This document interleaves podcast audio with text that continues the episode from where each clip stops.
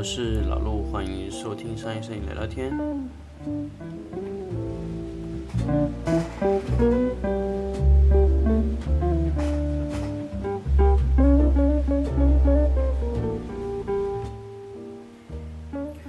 呃，欢迎大家准时在每周二的晚上收听商业摄影聊聊天，我是老陆。那么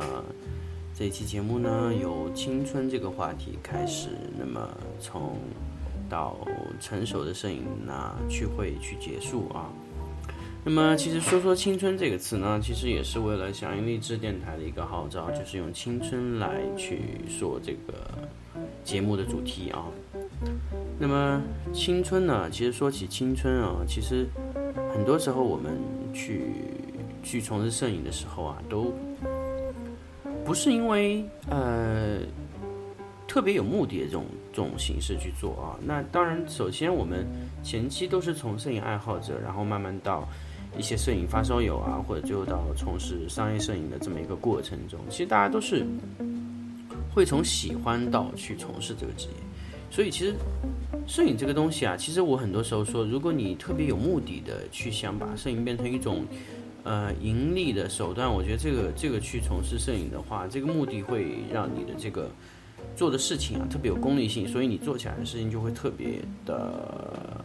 嗯特别的不是特别的完美啊，就是你会觉得去考量它的价值，觉得合不合理啊，会导致这各种这种问题。所以，其实这个作为一种摄影这种爱好，早期当然都是由青春的时候去开始。当然，我不知道这样形容是不是够准确啊。那么，其实，呃，在早期呢，咱们去拍摄这个东西的时候，都是因为自己的喜欢。那么，当然。在咱们学生的时代啊，就会去按照自己的喜欢爱好去拍摄。那当然，其实青春呢带来的多种的问题啊，比如说青春呢，首先带来就是首先就是极其的不稳定，因为青春期的小孩子啊，就会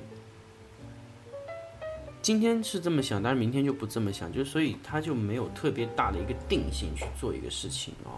然后一个不稳定，然后一个稚嫩哦。然后，但是它会带来一些好的东西，比如说，啊，创意的发散性会特别好啊，灵活性啊，然后特别跳跃啊，这种这种一些正面的一些因素也是会有啊。所以，慢慢到我们那个成长了以后，我会发现我们有一些呃创意性的灵感啊，跳跃性的思维啊，就会慢慢的变少，而且特别特别不发达。所以，青春就带来这些非常不稳定的因素，所以。就我理解，其实青春就是一种不稳定的时代，然后慢慢到过了青春期之后，就会慢慢的稳定下来。就你的稳定因素会特别多，就是你会去去计划做一件事情，但是你在青春期的时候很难去做计划，因为青春就是代表了一种不稳定，所以它根本就不会按照计划行事。所以，呃，我觉得如果你在青春期去做一件事情，我。我的建议是，你今天想到了就马上去把它做掉，要不然你绝对不会在第二天去做这个事情的。因为，因为小孩子啊，这个思维啊，他没有办法沉淀、沉淀啊，稳定下来，就说按照计划性的去做一些事情。所以我觉得，嗯，假设你一个非常小的年纪的呃人去做一个非常有计划性的事情，我觉得这个首先就违背了这个常理啊，就是。他无法按照稳定的一个一个计划表去做，所以计划表对于他来说一种一种很夸张、很无聊的一种东西，所以呃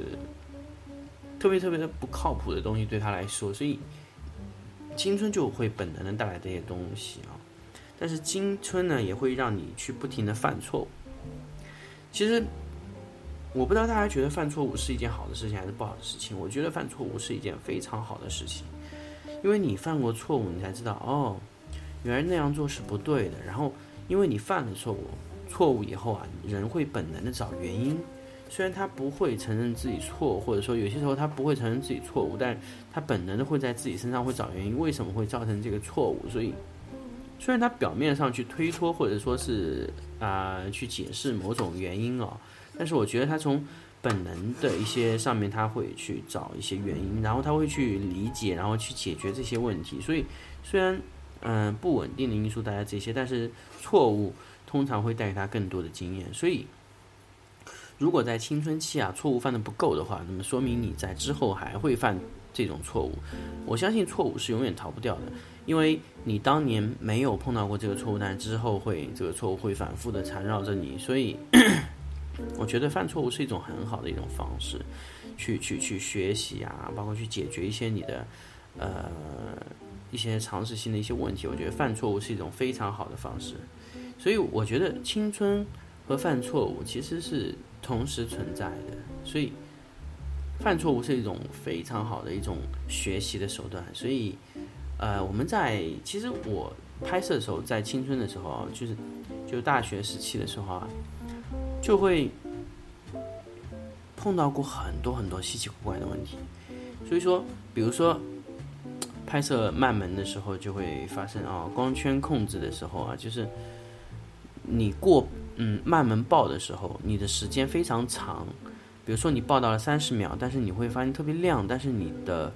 慢门还没出来，所以这个时候你就会去考虑是不是可以缩小光圈去操作。那么缩小光圈，然后你就可以把慢门拖得更长。虽然你现在来说啊，从逻辑上能想到这点，但是其实你有时候就是会犯这个错误。当时你犯过了就会解决。还有一个问题就是，呃，你的假设你要拍光绘的话，你的光圈大小会。会决定你这个亮度的那一瞬间画的那个速度啊，就是你如果光圈开的比较大的情况下，你你画的速度要非常快。为什么呢？因为它单位时间通过那个亮会非常亮啊。如果你光圈开的非常小呢，那你在画的时候呢要非常慢，因为慢它才能记录进去那个亮度。因为你画的特别快呢，它这个亮度啊甩的特别快，它的光绘的这个亮度会非常这个不明显。啊，这个我不知道大家有没有去去去去去做过这个事情啊，去去做过这个实验啊，因为我也是当时在这种犯了无数多的错误的时候就学就会学到，就比如说慢门去做光绘啊，就会做到这个问题。还有后联和前联的一个问题，因为呃我之前有拍过很多前联，因为大大家拍摄都是前联嘛，前联就会后期晃动的话会影响到这个嗯人物啊，那么后联的话。就会 非常好的一个去处理这个东西，因为我为了后联这个功能啊，我会去买了一些其他乱七八糟设备，就是为了实现这个后联。因为后联我知道大家是很难去实现，所以需要一些设备来实现这个后联这个同步这个功能。所以那个时候也是非常疯狂的去玩这个东西，所以也会犯错误，然后去比如说是去做这个纵向追踪啊，比如说拍摄时候迅速变一次焦。啊，比如说往外推和往内拉，那个感觉是完全不同的。大家可以去试一下，就是你是往往外收回来，还是往外推出去？就是你变焦是从远的往近的变，还是近的往远的变？哎，这个效果是完全不一样的。一种是收缩状的，一种是放射状。大家可以自己去尝试一下。因为我们如果去拍摄，就按照思路啊，收缩收缩，大家都让你收缩，那你你放射的有试过吗？为什么放射的不好看？所以大家会去看，因为放射的感觉非常不舒服啊，放射感觉。就突然变大，一种突然变小，啊，突然变小那感觉是，其实那种感觉是，不是特别舒服的。我们经常这个做的就是突然变，突然变大啊，那会多一点。当然可以再。可以自己去尝试一下这个纵向追踪和横向追踪。那么横向追踪，比如说，呃，跟着这个人跑啊，用三十分之一秒以内的快门，那你超过了会怎么样呢？低于这个速度会怎么样呢？所以其实这个东西咱们都是要通过反复的尝试去做。所以这个是很有意思的一个东西。我不知道大家大家会会去怎么去去学习这个东西啊？但是我觉得是非常非常好玩的一个事情。去反复的犯错误啊！其实我们现在在学习的时候也会犯错误，当然青春呢并不一定完全是犯错误。那青春有时候会会拍摄一些咱们非常好玩的东西，然后你会去做一些，因为青春期的人啊，他会好奇心会特别重，那么他会去拍摄一些，哎，而且他会拍摄有些细节上的，你你现在是完全不会注意到，比如说你去拍一些呃植物啊。小的时候的人啊，他那个敏锐力非常强，会各个各个地方都在都会拍，比如说天上、地板啊，包括杂草中啊，蹲下去啊，然后拍个特写啊，都会拍这种。那我们现在好像不会去做这样事，因为我们好像对细节的敏感度啊会慢慢的下降，除非我们强行去判、强行去训练你这个细节敏感度，但是但是很难，因为因为呃我说的稳定性就是小孩子的时候。你虽然稳定性会差，但是你对细节的敏感度会很高。如果你年纪大了以后啊，你你对细节敏感度啊，其实并没有你，呃小的时候的那么高。但是你现在所谓去做的一些细节敏感的程度啊，都是，呃，其实都是因为你这个特别特别主观的去训练得到了一些细节敏感度。所以，如果缺乏了那那个训练的话，你的细节敏感度会。下降的非常非常快啊，这个是一个非常非常麻烦的事情。所以，所以青春这个东西啊，就是你利用了你最好的时机去犯了最多的错误，然后慢慢的在你之后的这种学习中啊，包括你的成长中啊，会带给你非常多的经验啊和一些呃非常非常，我觉得是非常宝贵的一些财富。会带给你，我不知道大家的青春是怎么样，但是，呃，我在早期大学的时候去去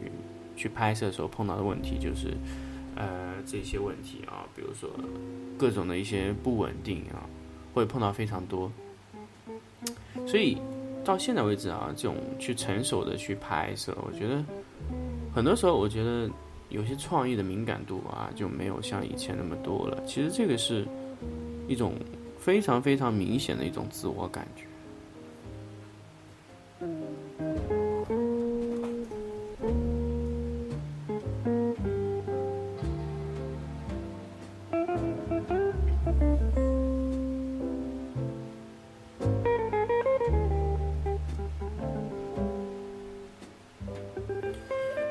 所以，其实现在我们去去去。去对这些一些细节的敏感度的训练啊，其实咱们就是为了找回的以前啊，咱们对细节敏感的一些缺失的一些问题啊，所以很多时候都会有一些一些问题，所以慢慢的咱们去犯过一些青春期犯的问题，其实有时候我不知道大家会会不会去看啊，你在之前大学时期啊，你拍摄一些图片啊，其实你可以看上去就会觉得。哎，那个时候拍的东西还蛮有意思的，就是这样的一种感觉，会让你觉得那个时候的自己观察力怎么会这么好？所以，因为我自己会看这个片子，我会有这样的感觉啊，就是会会去调出各种各样乱七八糟的颜色。也许有百分之九十是不好看，但是有一些就会觉得，哎，真的还不错哎。就会有这样的感觉，因为误打误撞总会做出一种非常好的东西。我们现在就是缺少了那种误打误撞的精神哦，就觉得做出来的东西就必须要是这样的，那样就错了。其实很多时候咱们就是缺少了那种误打误撞的精神，然后犯错误的那种感觉。其实青春就带给我这些呃重要的一些概念，我觉得就是这一些问题。其实我觉得青春。带给大家的一定会有非常非常多的那种、那种、那种信息啊！其实大家不去回想的话，完全想象不到。哎，我第一次拿相机的时候是什么感觉啊？哎，我第一次拍照是什么感觉？我第一次导片是怎么感觉？我第一次啊用闪光灯是什么感觉？其实大家会不会去回想那个时候？其实我我有时候会想，哎，第一次用灯，我记得我第一次用闪光灯的时候就会。